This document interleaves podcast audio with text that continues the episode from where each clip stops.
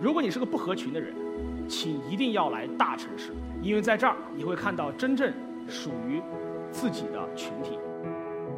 如果我们是少数人，你感觉自己特别的孤独，感觉被环境所歧视了，不要沮丧，不要自怨自艾，要珍惜孤独的时光。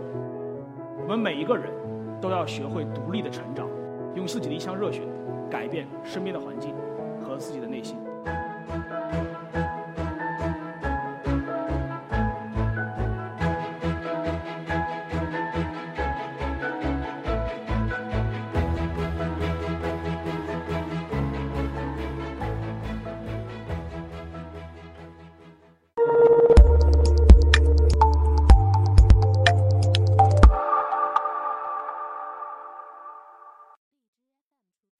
我叫李尚龙，我是一个青年作家，也是一名电影导演，啊，考虫网的联合创始人。我今天跟大家分享的话题呢是，孤独是成长的呃必修课。我是一个作家，所以我的生活几乎都是孤独的，啊，但是我并不孤单。各位，你们有没有过这样的感觉，就是深夜忽然觉得特别的孤单？有没有过呃感觉跟周围的环境格格不入，觉得自己是世界上最孤独的人？其实都有。今天讲第一个话题是孤独是最好的生殖期，推荐一本书啊，这本书呢叫啊《孤独回归自我》。这本书的作者啊安东尼斯托尔说过一句话，这句话我特别喜欢。他说：“人并非是为爱而生，就算活着孤独，也一样能活出人生的意义。”这句话在我很小的时候读到它之后啊，我第一个反应就是：我天哪，原来人生可以很孤独的活，而这种生活状态好像并不能算是错的。我不知道各位有没有过这样的感觉，就是你发现你自己的工作。自己特别不喜欢，他们经常就问我说：“尚龙，我特别讨厌我现在的工作，我要不要辞职，去学一项新的技能？”我每次遇到这个问题，就会回复他一句：“我说你有没有想过，你现在不做的事情，以后也不会做。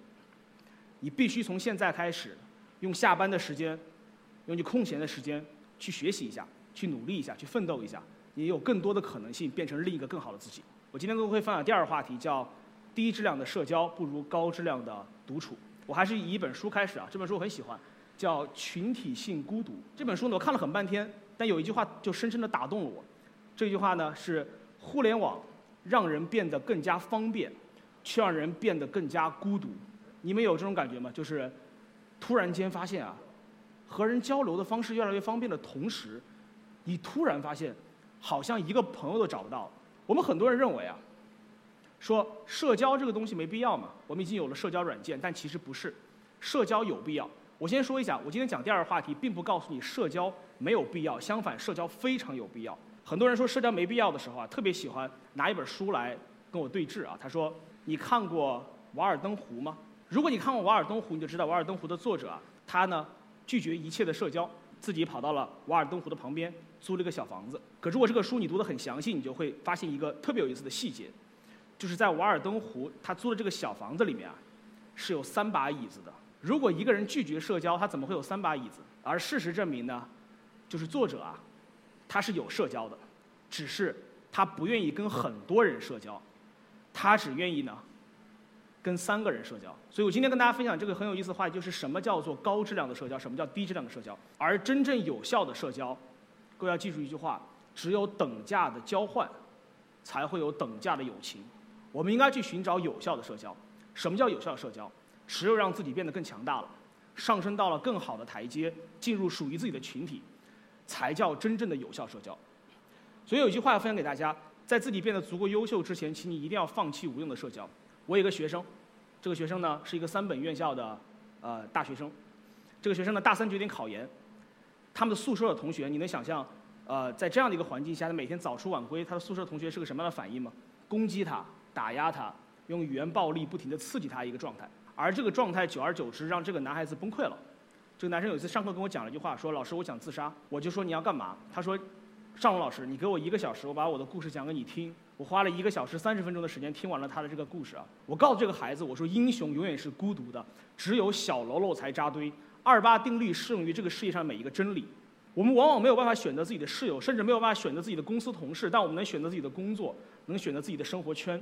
当你觉得自己特别无助的时候，一定要埋着头。”准备每一次飞跃，争取让自己上升到更高的层面，成为更好的人。人这一辈子一定要去寻找自己的群体，而不是别人给你被动分配的一个群体，你就适应了，它是不对的。我今天跟各位分享第三个话题，就是人为什么要往上走，为什么要往高处走？其实你会发现，你越往高处走啊，高处的人越容易接受你的不合群。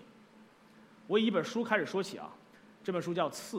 我之所以写《刺》的原因，是因为在2017年，我在广西做签售，有一个小男孩跟我互动的，这个小男孩被车撞伤了，他的父亲当场就离开了。我跟他互动的时候，全校同学爆发了令人难受、刺耳的笑声，而且连续爆发了三次。我就质问校方领导，这个笑声到底怎么回事？后来我才知道，这个孩子啊，因为他的反应比较慢。长期不跟人接触，不跟人交流，但他特别喜欢看书，就经常被人霸凌。他被霸凌到什么程度？他认为打他是一种习惯，大家打得很正常。后来呢，我就连续发了几篇文章，最后在我持续关注和校领导的配合下，他们就保护了这个学生。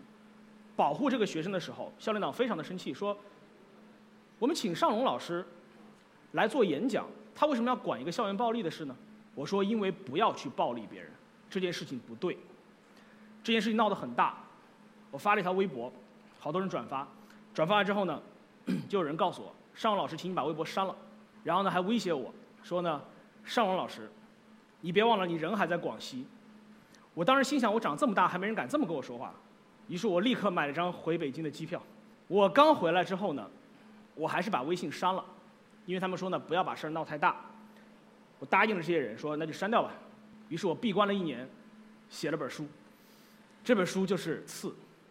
我在写刺的时候意识到两件事儿啊，我们经常会发现，在偏远的山区，一些教育制度很糟糕的小学、初中、高中是校园暴力高发的地方。但是我问各位一个问题：是不是北京的学校，比方说北大、清华，是不是因为这些地方没有人不合群呢？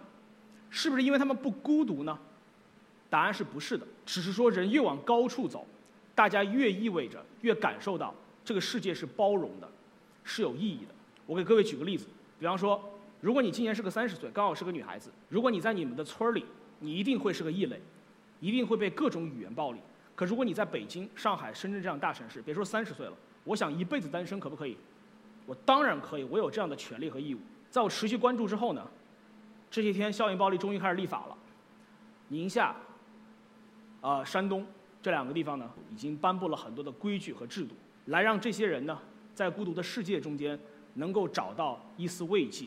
如果一个人孤独，一个人不合群，就要被欺负，就要被打骂，就说明这个世界是有问题的。而且，一个地区是否繁荣，文化是否昌盛，完全取决于我们对少数人是什么态度。所以，今天的最后呢，想跟各位分享两条建议。第一条建议：如果你是一个异类，跟我一样，生日没地方过，喜欢一个人看电影、一个人吃饭；如果你是个不合群的人，请一定要来大城市，因为在这儿。你会看到真正属于自己的群体。第二句话，如果我们是少数人，你感觉自己特别的孤独，感觉被环境所歧视了，不要沮丧，不要自怨自艾，要珍惜孤独的时光。我们每一个人都要学会独立的成长，用幸福和美好和自己的一腔热血，改变身边的环境和自己的内心。谢谢大家。